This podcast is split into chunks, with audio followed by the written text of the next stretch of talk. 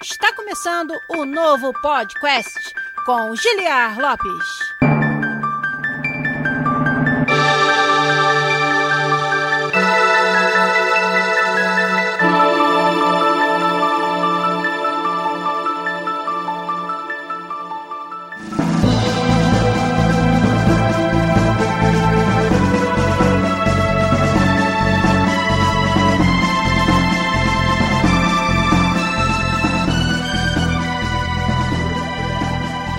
Podcast da área, galera.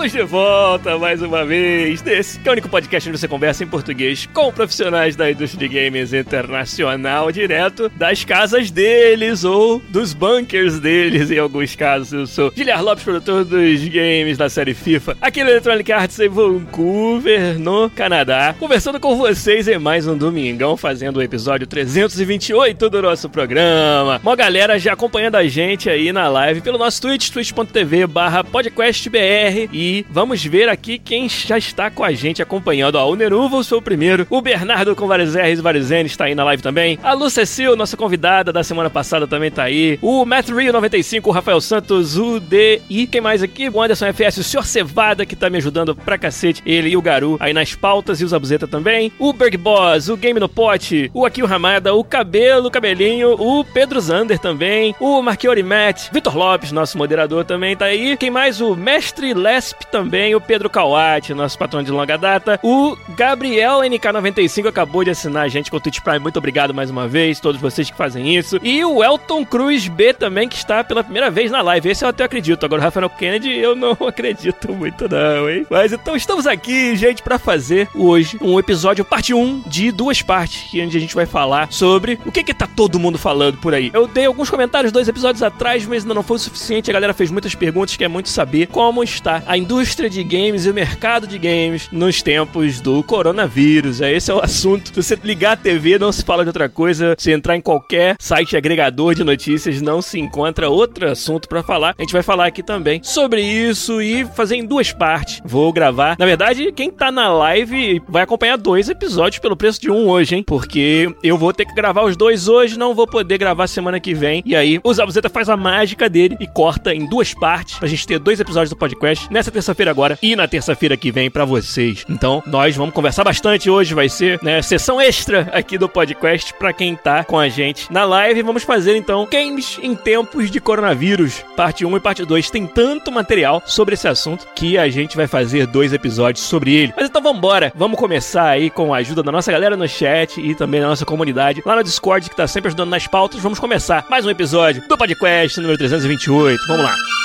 E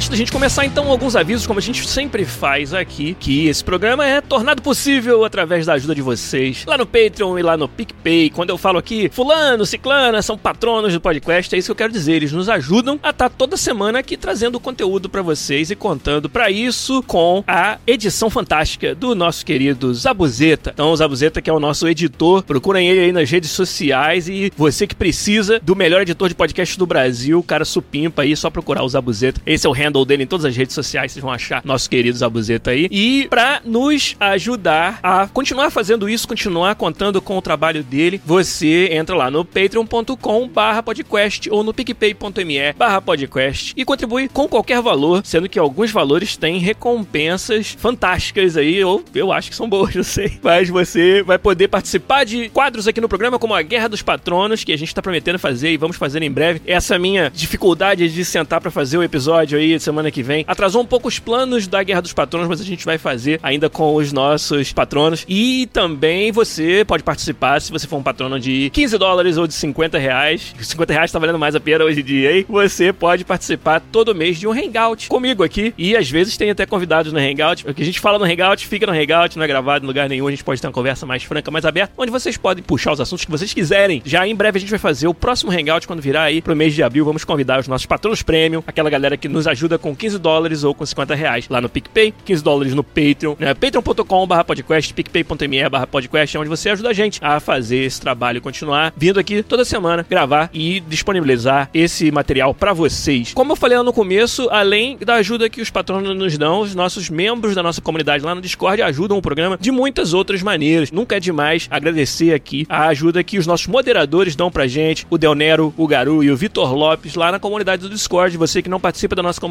acontece muita coisa por lá, muitos desenvolvedores e aspirantes a desenvolvimento de jogos se ajudando com dicas, com notícias da indústria. Quando tem jogos de graça ou jogos em promoção, a galera posta lá também. E os assuntos dos episódios, obviamente, são discutidos lá e tudo mais que a gente fala aqui. E muita coisa que a gente não fala aqui acontece lá no nosso Discord, que realmente é talvez o grande fruto que eu tenho mais orgulho de todos esses anos fazendo o podcast aqui para vocês, a gente ter criado essa comunidade lá no Discord. Então você que não participa ainda, todos os nossos posts têm os links para você participar, seja no YouTube, seja no nosso site podcast.com.br. É muito fácil achar o link pro nosso Discord, entrar lá e ajudar a gente a participar dessa comunidade. Como eu falei, os nossos moderadores nos ajudam muito e agora também tem uma galera me ajudando com as pautas do programa. Então essa pauta, por exemplo, de hoje vai ter muito material de hoje e da próxima, né, que nós vamos fazer dois pelo preço de um. Tem muita ajuda da galera que está no canal ali reservado, privado que eu criei, chamado Pautas. Só quem consegue ver, quem tá dentro dele. Mas eu quero agradecer em especial aí o Garu e o Sr. Cevada, que estão me ajudando demais. Esse episódio não teria sido possível sem a ajuda de vocês, como foi também a pauta do episódio passado. Eu convidei a Lu Cecil para conversar com a gente e o Sr. Cevada me ajudou bastante com muito material, perguntas interessantes e assuntos que eu podia fazer pra Lu. E aí acho que deu um episódio muito legal, que a galera realmente curtiu bastante. Obrigado mais uma vez, Lu, pela sua participação. Obrigado aí, o Sr. Cevada, o Garu, o Vitor Lopes, o Zabuzeta, nosso editor também, que nos ajudam lá no canal Pautas a montar os episódios aqui para vocês e me ajuda até a ficar por dentro do que tá acontecendo. Às vezes tem muitas notícias que passam por cima da nossa cabeça no dia a dia aí do trabalho. Com certeza a gente vai falar sobre isso nesse programa, como essa situação de trabalhar de casa afeta os desenvolvedores de jogos, afetou a mim, afetou meu time. E aí nessa hora, quando a gente é um líder de time, a gente precisa trabalhar mais ainda para que tudo saia bem. Não vou me adiantar ao assunto principal do programa de hoje, não, porque a gente vai falar sobre isso, mas acaba que eu fico cada vez menos tempo de ver outros. Parece, né, que a gente vai, vai trabalhar de casa, vai ter mais tempo para fazer tudo. Na verdade, tem aí um overhead, como a gente chama, né? Tem um, um, trabalho adicional, um custo adicional de fazer várias coisas que a gente faz. A gente vai falar sobre isso hoje aqui e que acaba me deixando ainda mais ocupado durante a semana para poder acompanhar as coisas. E aí eu conto com a ajuda do pessoal nas pautas aí, os membros da nossa comunidade que me ajudam com tudo isso. Então, obrigado mais uma vez a vocês. Vamos então começar o assunto principal do nosso programa de hoje.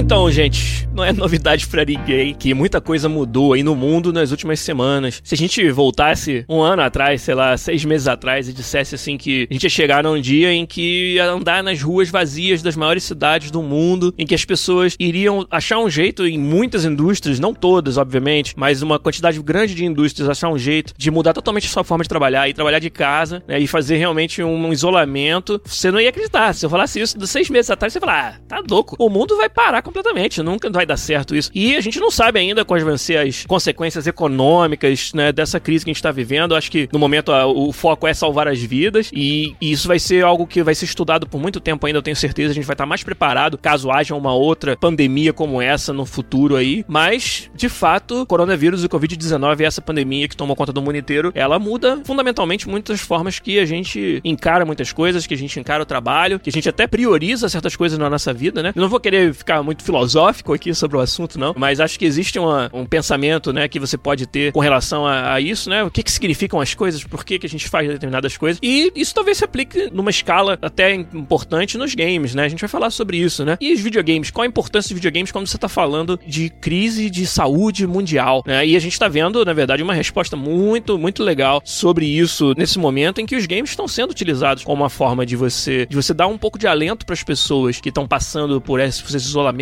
por essa mudança total da sua realidade, né? Não vou, vou, entrar muito nessa parte filosófica do assunto, não. Acho que isso aí pode ser uma conclusão mais pra frente. Queria falar com vocês aqui sobre aspectos mais práticos das coisas que mudaram na indústria por causa do coronavírus e dessa realidade de você manter o isolamento social. Então, pela ordem aqui da minha agenda, cara, muita coisa mudou em volta da gente, né? Cadeias de retail, né? De comércio tiveram que se redescobrir ou ficar fora do ar, ou não poder servir aos seus consumidores. Então, quando você fala de restaurantes, quantos restaurantes tiveram que agora mudar sua forma de trabalhar, em Vancouver pelo menos. Restaurantes estão todos fechados e só estão fazendo entrega, ou você vai lá e busca na porta. E quando você fala na porta, é na porta mesmo. Você não tem contato com ninguém. Os restaurantes armaram, assim, balcões na porta de entrada, onde você não passa dali, fez o seu pedido pela internet ou pelo telefone, para o carro na frente e a pessoa às vezes vem trazendo o seu carro ou você sai rapidamente do carro, vai ali no balcão, se identifica, pega o pedido e vai embora e vai comer em casa. Isso aí mudou completamente, né? Todas as cadeias de varejo, de venda de coisas que não são essenciais estão com as suas portas fechadas, ou estão sem atividade, ou estão fazendo atividade através da entrega, né? Atividade remota. Então, eu imagino que a pandemia deve ter acelerado a transformação digital de muitos negócios, que é claro que a gente não queria que fosse motivado por isso, mas é algo que a gente está vendo acontecer. E isso eu acho que até vai ser uma herança que esse acontecimento terrível aí que a pandemia vai deixar para várias indústrias, para vários negócios, é essa transformação digital um pouco mais acelerada. Mas em áreas que não se lida com bens de consumo físicos, eu acho que esse impacto ele é um pouco mais gerenciável. Isso é o caso, por exemplo, de empresas de tecnologia, em que a possibilidade de você aqui e ali trabalhar de casa já até existia. A gente vai até falar de exemplos mais para frente de estúdios de jogos inteiros, como o caso do pessoal da Moon Studios aí, que já funcionavam totalmente remotamente, e outros casos na indústria em que a gente também já ouviu falar disso. Mas no geral, quando você desenvolve tecnologia, quando você trabalha em, em software ou em games no caso, você tem essa possibilidade de trabalhar de casa. Era algo que acontecia, às vezes a pessoa ficava doente ou tinha algum compromisso em casa, e aí tirava aquele dia para trabalhar de casa, mas nunca foi um arranjo perfeito. Não dava para você dizer que de casa você iria conseguir ter exatamente a mesma produtividade que você ia ter quando você estava dentro do estúdio.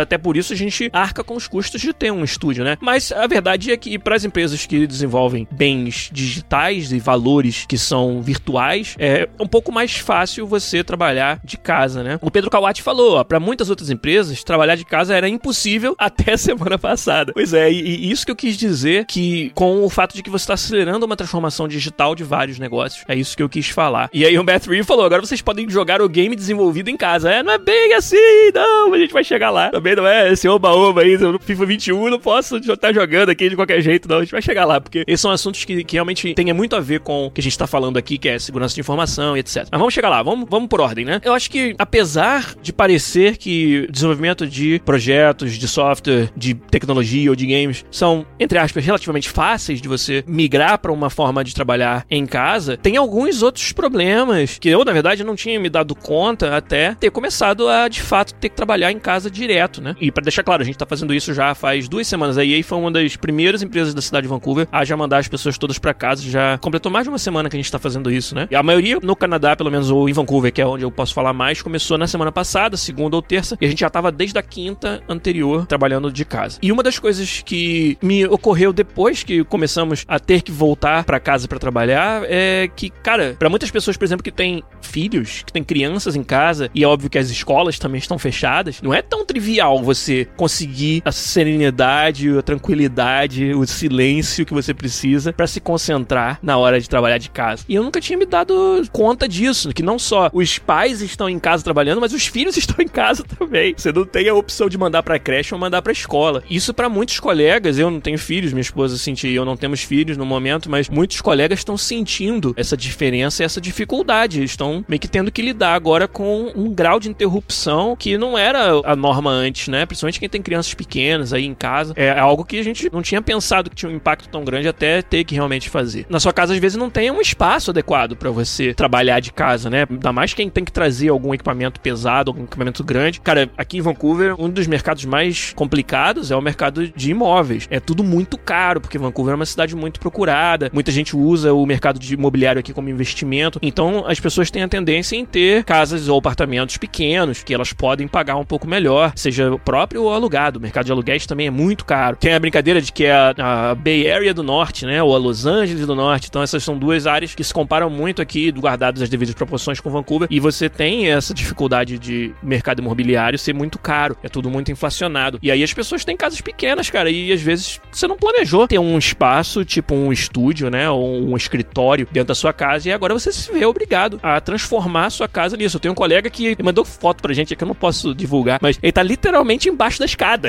A casa dele é apertadinha, dois andares pequenos, e não tinha onde enfiar o escritório. E ele enfiou uma mesa embaixo da escada, cara. Que sobe pro segundo andar e mandou foto pra gente. Porque é problemas práticos, problemas pessoais de cada um que você agora precisa resolver quando você tá trabalhando de casa, né? Importante que as empresas deem apoio, né? Deem ajuda para que você consiga resolver resolver esses problemas. E eu vou falar um pouco sobre o que, que a, a indústria de games, pelo menos as empresas que eu conheço aqui em volta de mim, tem feito sobre isso, né? Uma outra coisa, cara, que eu não tinha me dado conta que faz uma diferença, porque a gente tá tão acostumado já com ela. Acho que esse é um, tema, né? Que quando você tá no escritório, quando você tá no estúdio, você tem várias coisas ali que você tá simplesmente acostumado e não se dá conta do valor que elas têm ou da falta que elas fazem até que você não tenha mais. Claro que na, no estúdio aqui da EA, como é muito grande, são 2.300 pessoas. Então ele tem uma série de facilidades que foram construídas pensando que você estava servindo essa quantidade gigantesca de pessoas. Então, é claro que a gente vai sentir falta do quê? Do campo de futebol, né? De todas as facilidades de recreação e de exercícios que tem lá. Tem uma academia completa que você faz sendo funcionário de graça, quadra, né? De esporte. A gente joga futebol de salão na quadra, joga futebol de campo no campo. E tudo isso meio que evaporou da nossa vida, né? Depois que o coronavírus bateu. Então você, você sente essa falta, obviamente. Mas além disso, coisas como, né? O, o Rafael Santos falou ali, a máquina de café, qualidade do café, o quanto agora eu tenho que comprar mais de café. Eu tenho uma maquininha aqui em casa da Tássimo. E aí eu comprava, sei lá, um pacote de Tássimo dava para mais de um mês. Agora é um pacote por semana, porque eu não tenho café daí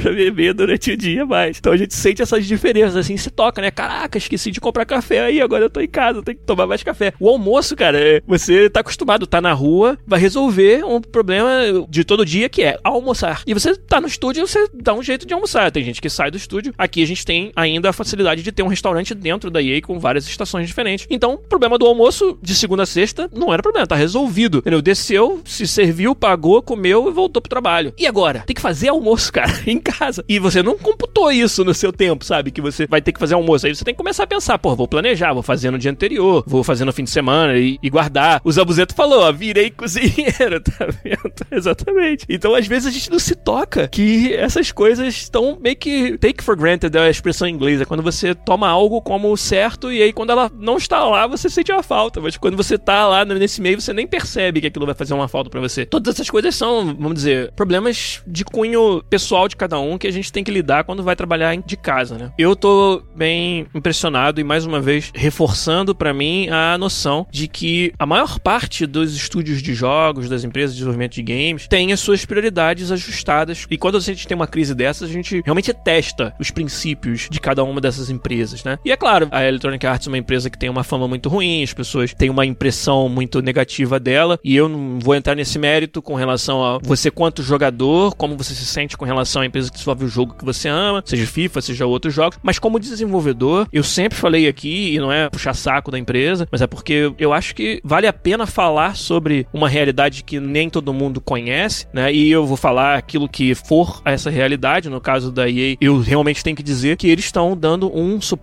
um apoio fenomenal para todos os seus desenvolvedores que têm que trabalhar de casa. Em que forma? Pequenas coisas. A gente vai falar mais na frente de como que você lida com o overhead que é trabalhar de casa. Eu vou falar sobre como afeta a gerência do projeto como FIFA, por exemplo. Mas nesses outros detalhes que eu falei de às vezes a pessoa precisa de um equipamento que ela não tinha na casa dela, ela precisa de uma mesa de computador que não tinha na casa dela, né? Ela precisa de mais tempo ou de um horário alternativo para trabalhar, porque ah, as crianças foram dormir, nessa hora eu sou mais produtivo, vou trabalhar mais de manhã, menos de tarde, ou seja lá qual for o arranjo que funciona para cada um. A empresa está sendo muito solícita nesse sentido, muito generosa em atender a todas essas necessidades. Não posso falar de valores, mas eles aprovaram uma ajuda de custo para todos os funcionários que precisam comprar novos equipamentos. Às vezes a pessoa precisa de um fone de ouvido, cancelamento de ruído, porque na casa dela faz muito barulho, ou tem muita gente para lá e para cá. Você pode usar essa ajuda de custo para isso, ou comprar uma mesa de computador que você não tinha. E tudo isso a, a empresa identificou já logo de cara que esses iam ser problemas que as pessoas iam ter que enfrentar, que é em função do trabalho e dessa situação calamitosa que a gente está vivendo. E ela se prontificou a dar essa ajuda, o que é realmente louvável. Além disso, toda assim a compreensão de que isso tudo tem um impacto e que a gente não vai conseguir ser 100% produtivo num ambiente completamente diferente ao que a gente tem no estúdio. Essa compreensão ela existe o tempo todo e ela está sendo sempre reforçada por parte da, das lideranças da empresa e que isso é muito legal de ver. Eu, como eu falei lá no começo, nessas horas a gente vai testar os princípios daquele negócio, né? Daquela empresa. Quando você tem essa situação de crise é que você testa isso. E eu tô vendo realmente que dessa parte toda de desenvolvimento, de apoio aos desenvolvedores, a EA tá fazendo um trabalho fantástico com a gente e tá deixando todos nós muito tranquilos de que a gente vai poder fazer uma transição para trabalhar de casa de forma serena e entendendo que existe um impacto no desenvolvimento dos projetos, né? Ó, o seu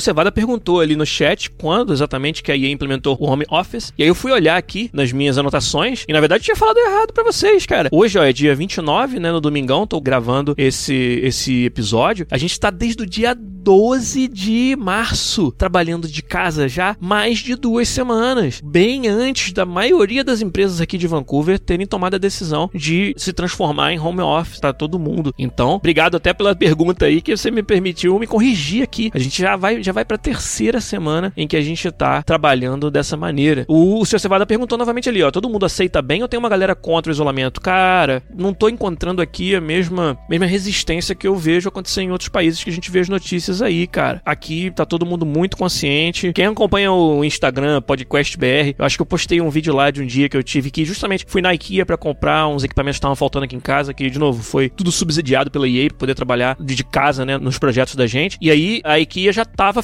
fechada. A IKEA é uma loja de móveis muito famosa aqui, né? Tava fechada já, você comprava pela internet e ia lá buscar. E a fila para você pegar as suas compras tava dando assim uma volta no estacionamento e as pessoas estavam todas a um metro e meio, dois de distância uma das outras na fila, sem nenhuma marcação no chão sendo necessária. As pessoas simplesmente estavam respeitando isso. Isso é muito legal de ver. Foi um dos primeiros dias ainda do isolamento aqui e as pessoas respeitando pra caramba. Então, acho que no, no nosso país aqui no Canadá, a liderança tá muito focada em dar essa mensagem e as pessoas estão seguindo isso. Foi muito interessante de ver, mas foi meio bizarro também. Mas foi bem interessante de ver, assim, ver como tá acontecendo, para responder a sua, sua pergunta aí. Mas então, uma outra dificuldade grande que você encontra quando vai todo mundo trabalhar para casa é reuniões e comunicação. Comunicação é um negócio importantíssimo, né? E a gente teve que se adaptar rapidamente. A gente talvez tivesse uma vantagem que é o time de desenvolvimento do FIFA já é multilocalidade, né? Tem uma, uma variedade geográfica muito grande, né? E aí por isso a gente já tinha várias reuniões que eram feitas de forma remota. E a gente já precisava usar tecnologia e precisava usar software que facilite essas reuniões. O problema é que agora todas as reuniões são assim. Acaba que a gente começa a perceber que você tá sentado junto, tá ali olhando um na cara do outro, tem tantos atalhos que acontecem. Será que fulano tá resolvendo tal problema ou eu que tenho que resolver? Vira pro lado e pergunta, sabe? E agora tudo um pouco mais difícil. Você tem ferramentas de comunicação por texto, a gente usa Slack na, na EA, você tem ferramentas de fazer ali uma chamada de vídeo na hora, né? Usando o sistema também interno, de reuniões também. A gente se acostumou a usar a câmera em todas as reuniões, que antes não era necessariamente uma coisa que você fazia em todas as reuniões, né? Você usava só o áudio, mas a câmera agora passou a ser importante até pra gente poder se ver, pra gente poder estreitar um pouco esses laços, né? E a frequência de determinadas reuniões. Então, por exemplo, de você diariamente estar tá conversando e atualizando o time, quando não necessariamente a gente fazia reuniões diárias, né? E aí a gente tem um horário agora marcado, onde todo mundo entra na, na ferramenta de reuniões e se atualiza. É um pouquinho oneroso para todo mundo, né? Quando eu falo todo mundo, do, cada time, né? O time de broadcasting, por exemplo. Mas só no nosso time, localmente assim, já são mais de 20 pessoas. Eu tenho cinco designers, né? Que eu tenho que representar, né? E a gente tá sempre conversando. Na verdade, a maioria aqui em Vancouver, mas tem. Tem dois caras que estão longe também. Então, tudo isso aí são complicações que a gente tem que lidar da área de comunicação que você enfrenta quando você está desenvolvendo projetos colaborativos como são jogos, ainda mais multidisciplinares, trabalhando de casa.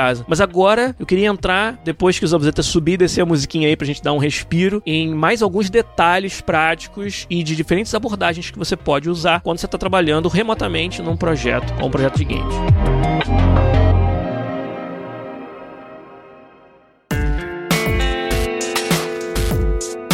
Então, quando a gente se viu com a necessidade de planejar o trabalho de casa, o desenvolvimento dos jogos de casa lá na EA no time FIFA, tinha algumas abordagens diferentes que a gente podia tomar com relação a como que o nosso funcionário vai fazer para fazer o trabalho dele, para executar os seus workflows, né, os seus modos de desenvolvimento do conteúdo ou de features do jogo. E tem algumas formas que, na verdade, duas grandes maneiras que você poderia fazer isso, com prós e contras. E vou falar falar um pouco como é que foi a nossa decisão aqui. Uma das formas que você pode fazer isso é a pessoa de casa tem um computador seu particular em casa e ela acessa o computador do trabalho que está ainda no estúdio através de remote desktop, né, o desktop remoto. É quase como se fosse streaming, só que ao invés de games é o streaming do todo o input e output do computador. Então, essa é uma opção da gente poder trabalhar. Então, eu tenho aqui meu computador em casa e o computador na EA tá ligado lá na EA. Se tiver que reiniciar o computador da EA, eu vou ter que fazer pelo computador, ou se der uma merda qualquer, alguém tem que estar tá lá para apertar o botão. Então aí você já vê um problema, que é, enquanto as máquinas de desenvolvimento estiverem lá na, no escritório, tem que ter alguém, tem que ter um time de IT, né, de TI, responsável por manter tudo funcionando. E lembrando que não são só os PCs de desenvolvimento, tem também os dev kits dos consoles, onde muitas das nossas features são testadas neles, né? Então, os dev kits eles têm ferramentas onde você acessa a eles remotamente, né? Mas é igual o Cevada falou ali, ó, tem que ter o time do botão, exatamente. A gente vive isso, hoje tá acontecendo que tem uma, uma equipe muito reduzida, uma equipe esqueleto, como a gente chama, né, no estúdio, e algumas dessas pessoas estão disponíveis para você ir lá e postar num canal do Slack quando você precisa que um equipamento seu que está no estúdio seja resetado. E as pessoas vão lá, procuram o seu local, o seu cubo de trabalho. Lembrando que é um estúdio para 2.300 pessoas, três prédios, cada prédio com até 5, 6 andares. E a pessoa tem que ir lá achar a sua mesa e resetar o seu computador. E tomara que ela não resete da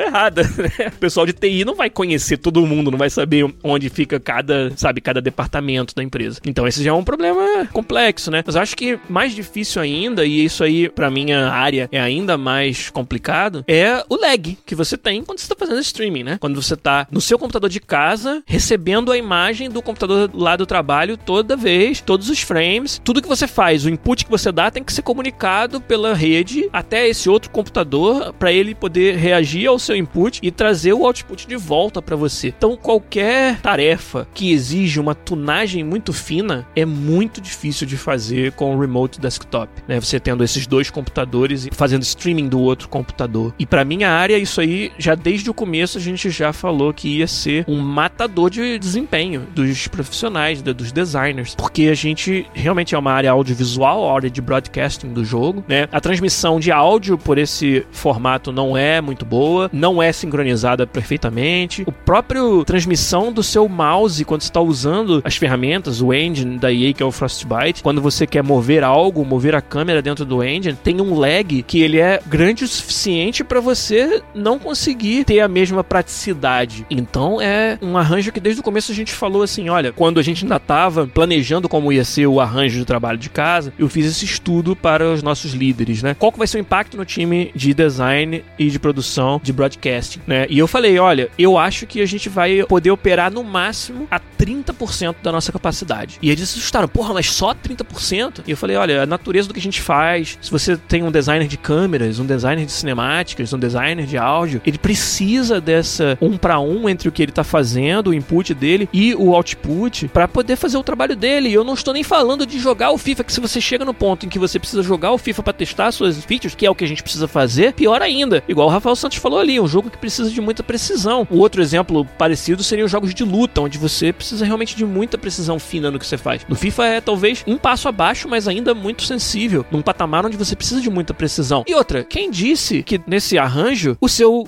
controle, o seu gamepad ligado no PC vai funcionar. Esse foi um outro impedimento que a gente encontrou quando usando o remote desktop. Se eu precisar testar algo num dev kit de um console ou na versão de PC do jogo sem poder jogar com mouse e teclado, se eu precisar de um gamepad, o gamepad não é por padrão transmitido o seu input pela rede para o remote desktop. Não funciona. Foi correr atrás de como fazer isso funcionar. Ferramentas de terceiros. A gente descobriu que tinha uma configuração que dava para o remote desktop reconhecer o controle que eu tenho aqui aqui em casa, controlando o jogo que tá lá no estúdio. Só que eu precisava de Windows Pro em casa. O Windows Home não tinha essa funcionalidade. Aí a empresa veio e falou: olha, se realmente para um determinado funcionário a única forma dele conseguir fazer o trabalho dele é usando o controle remotamente e para isso precisa de uma licença do Windows Pro, a gente vai dar a licença pro cara. E as pessoas que precisavam compraram licença do Windows Pro para sua casa e a empresa pagou. Vocês teriam uma ideia do, do nível de suporte que foi dado, né? Mas que tem o um Mac.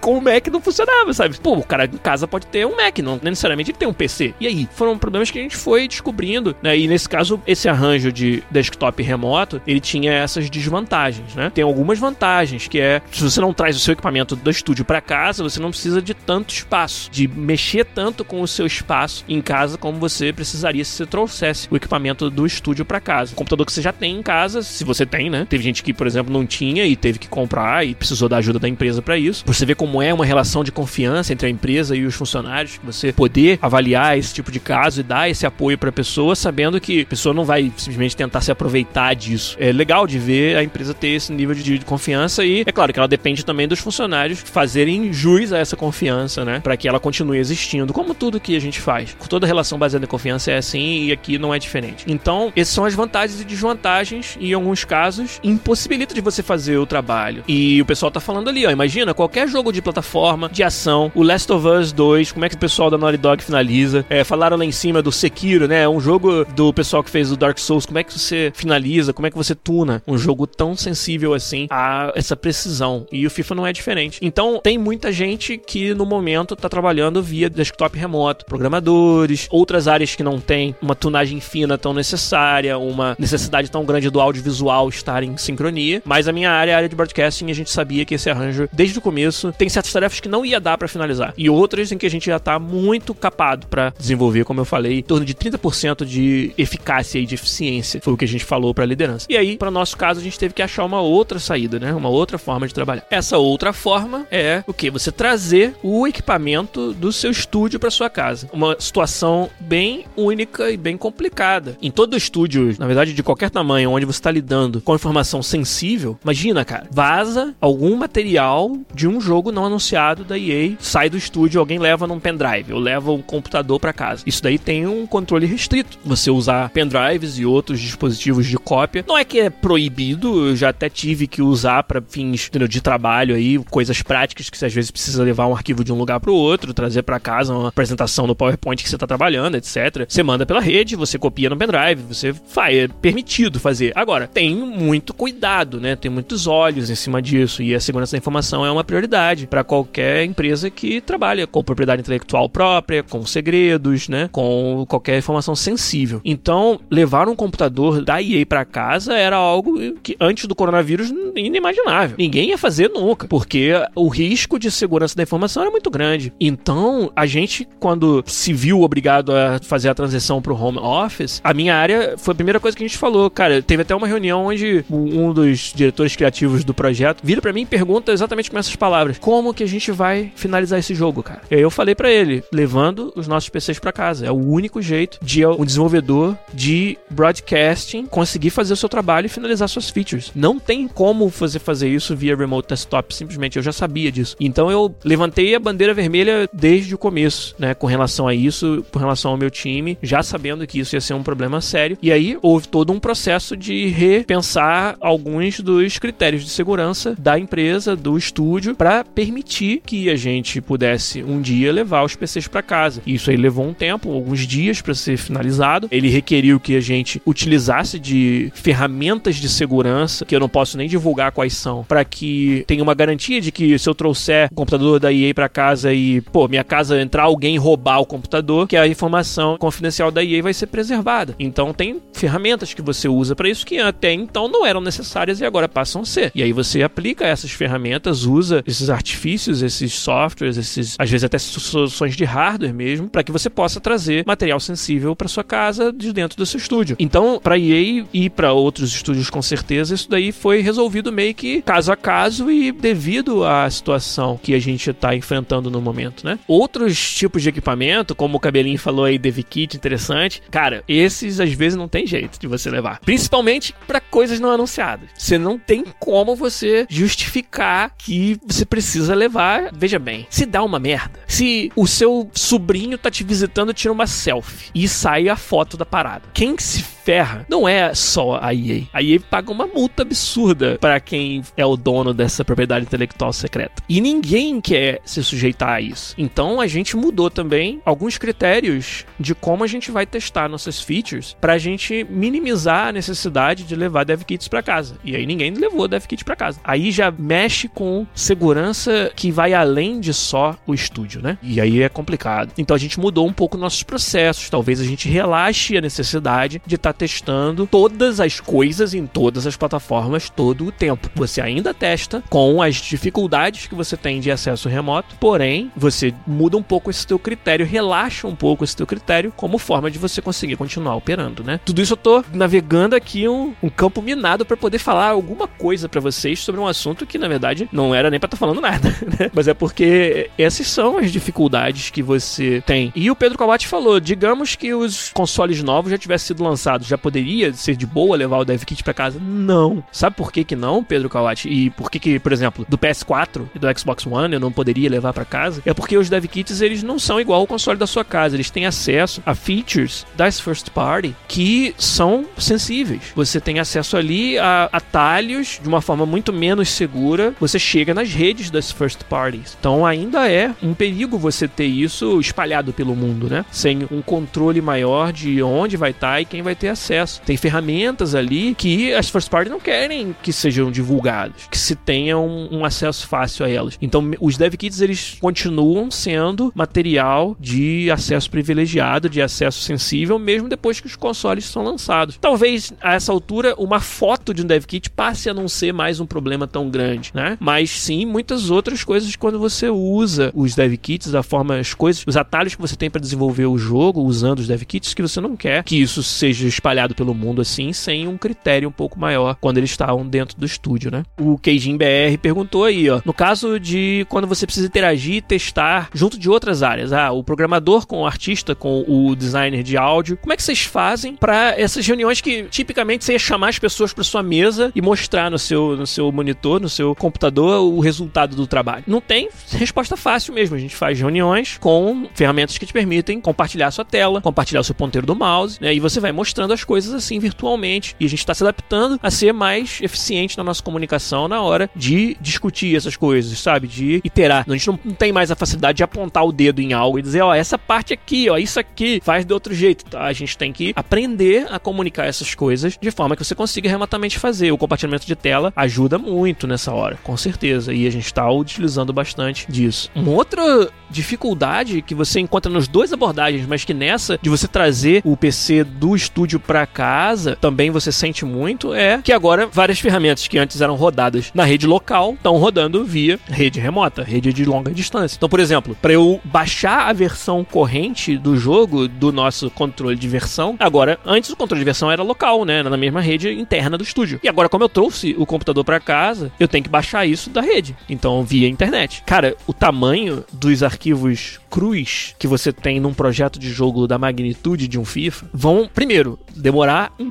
tempão para baixar esta porra. Se eu tivesse que fazer um download do zero de tudo, talvez eu tivesse que deixar overnight, assim, começar às 10 da noite e tá pronto às 5 da manhã. Sem falar que outras técnicas e ferramentas que fazem os processos de build do jogo, de build dos dados serem mais rápidos, que a gente tem várias ferramentas que fazem o build distribuído entre as redes locais, entre os computadores da rede local do estúdio. Eu não tenho mais isso. Todo o build agora tem que ser feito só no meu PC local. Então, tudo isso faz com que você tenha que adaptar a forma que você trabalha. E aí, a gente desenvolveu uma série de boas práticas para trabalhar com o computador da empresa em casa, que é não fazer um sync muito grande dentro do horário de trabalho, que você vai ficar ali uma hora esperando, uma hora que você ficou fora de ação, porque está esperando baixar a nova versão do jogo. Não, então se você precisa atualizar o seu build local, faça isso quando você terminar o trabalho, né, naquele dia. Então acabou o expediente, bota para fazer, deixa ligado ali, já vai cuidar das suas coisas para poder no dia seguinte, você de manhã cedo, tá com o jogo todo atualizado. É uma boa prática que a gente introduziu, né? E várias outras com relação a você fazer builds longos, a fazer processamento muito pesado, que antes você usava ferramentas que distribuíam esse processamento pela rede, agora não tem mais essa rede aqui localmente para fazer isso, né? Então a gente teve que adaptar vários dos nossos workflows e desenvolver boas práticas para trabalhar com isso. Mas, pelo menos para uma área que é muito pesada no audiovisual, como o broadcasting, a única solução era realmente você estar tá fazendo o grosso do input e do output localmente, sem ter que fazer streaming disso o tempo todo, porque durante o desenvolvimento realmente fica muito difícil, né? A gente simplesmente não tinha como finalizar determinadas tarefas se não fosse dessa maneira. Mas tem prós e tem contras. Essa parte da segurança informação é muito pesada, né? E a gente teve que passar por um processo grande aí de mudança de critérios para poder nos permitir fazer isso, né? E, e, como eu falei, tem certas coisas que não tem como, cara. Tipo dev kits, tipo, né, equipamento que é muito sensível, assim, você não pode simplesmente trazer. Então a gente, a gente continua tendo que lidar com esse problema nesse caso também. E tamo aí, cara. Não quer dizer também que duas semanas e pouco depois que a gente começou a fazer isso, que a gente tem todas as respostas, não. Já tem vários problemas que a gente tá resolvendo de um dia pro outro e descobrindo como é que faz para resolver. Mas eu queria, nesse, nessa parte 1 do assunto games em tempo de coronavírus, eu queria realmente ter mostrado um pouco para vocês dos aspectos mais práticos que a indústria e que projetos de tamanho tão grande como são o FIFA estão lidando com essa nova realidade e o que os estúdios também estão fazendo para ajudar com que os seus funcionários consigam é, atingir um conforto que vão permitir a eles ter uma produtividade que é quase a mesma de quando você estivesse no estúdio. E quantas pequenas coisas a gente descobre depois que não sabia dar o valor a elas enquanto elas estavam lá, todo mundo dentro do mesmo estúdio, e agora que tá todo mundo em casa, a gente descobre que tem um grande valor.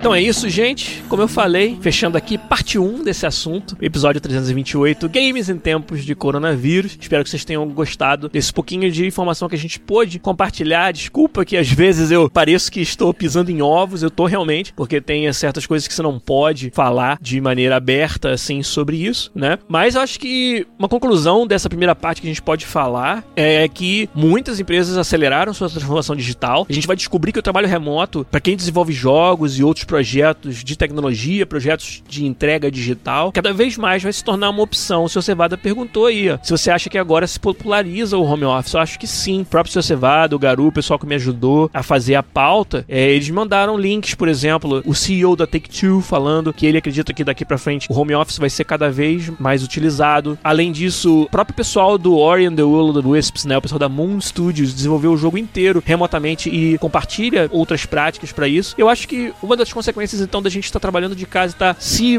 modificando para atender a esses requisitos de algo que ninguém nunca enfrentou, vai ser esse, vai ser que a gente vai ter mais estrutura, mais segurança da informação, mais ferramentas de comunicação para que quando a gente precisar trabalhar de casa, seja por um motivo tão terrível como uma pandemia ou algo mais corriqueiro, às vezes alguém tem um problema em casa e precisa estar em casa para resolver, a gente vai ter essa opção muito mais presente, muito mais bem resolvida, muito mais bem entendida dentro dos estúdios de desenvolvimento. E acho que uma outra coisa que acontece é que a gente valoriza muito mais o que, que é você estar tá no dentro do estúdio, o calor humano que você tem quando você está desenvolvendo um projeto colaborativo com tantas pessoas e quando isso faz falta, a gente sente bastante agora. E se a sua empresa também, o seu estúdio não era, não estava preparado para reagir de maneira ágil a problemas práticos que acontecem, eu acho que essa pandemia também vai deixar isso como legado e as empresas vão aprender que às vezes precisam relaxar alguns dos seus processos e modificá-los e não ter medo de modificar modificá-los para poder se adaptar a uma situação, uma realidade totalmente nova e diferente, continuar sendo produtivo. E para nós também, para quem desenvolve também, você passa a pensar em tudo que é essencial, que não é essencial, que pode ser melhorado, mudado e diferente no seu dia a dia, no seu fluxo de trabalho, no seu workflow, dado uma situação como essa, uma situação absurda como é uma pandemia que a gente está vivendo agora. Então acho que esse vai ser o legado. Mas por hoje, a gente vai fechar por aqui. Na verdade, quem tá na live fica por aí. A gente vai gravar a parte 2 em seguida. Hoje vai ser um atrás do outro. Como eu falei semana que vem não vou poder fazer live, não vou estar disponível aí, mas vou deixar dois episódios gravados. Então a gente fecha por aqui a parte 1 desse assunto, o episódio 328, Games em Tempos de Coronavírus. Quem tá ouvindo no podcast vai ficar né, com vontade aí de ouvir o resto. Vai demorar uma semaninha para sair bonitinho, editadinho, com todo o trabalho fantástico do Zabuzeto para vocês. Sai na semana que vem. Mas quem tá na live, a gente vai sentar aqui juntos e falar sobre né, um outro ponto de vista, mas também muito importante dos games. Agora que a gente tem a realidade do isolamento, do distanciamento social. Mas por hoje a gente fica por aqui. Você que tá ouvindo a gente aí, muito obrigado. Muito obrigado, galera do chat. Muito obrigado a galera das pautas que me ajuda a fazer o programa aqui. Um abraço para vocês e até semana que vem, ou não, com mais um podcast, gente. Tchau.